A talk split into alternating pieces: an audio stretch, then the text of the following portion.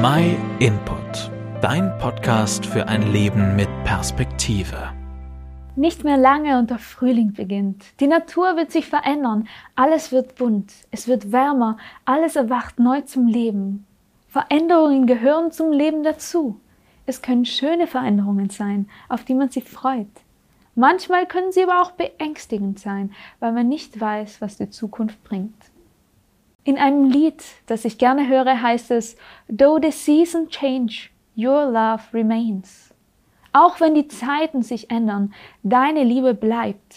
Die Rede ist hier von Gott, von dem, der immer dasselbe bleibt, obwohl sich in unserer Welt inklusive der Natur alles ständig verändert.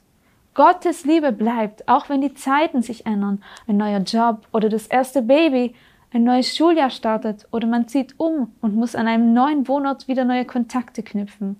Gott verändert sich in diesen Zeiten kein bisschen. Der Gott der Bibel als jemand, der alle Menschen liebt, ist für manche vielleicht kein fremder Gedanke. Ob wir es aber ganz persönlich für uns annehmen können, hängt von uns ab. Kann ich das überhaupt glauben, dass ich geliebt werde, bedingungslos geliebt, egal was in meinem Leben passiert, egal wie es mir geht, egal in welcher Lebensseason ich gerade stecke? In der Bibel kann man über Gott lesen.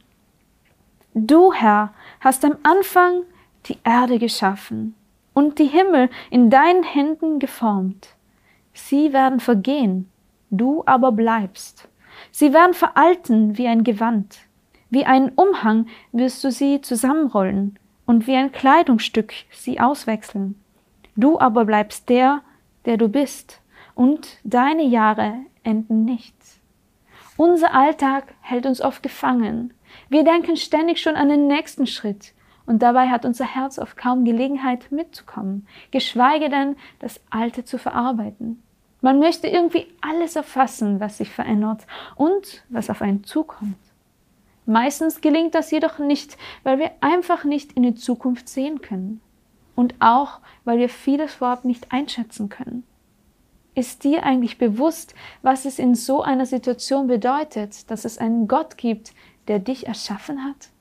Der dich deine Vergangenheit, deine Gegenwart und deine Zukunft kennt.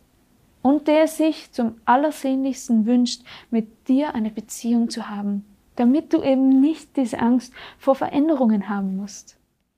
Er hat selbst versprochen. Und auch in Zukunft bin ich noch derselbe Gott. Niemand reißt etwas aus meiner Hand. Was ich tun will, kann niemand verhindern. Gott hat sehr viel investiert, dass diese Beziehung zu ihm möglich ist. Du kannst es in der Bibel nachlesen.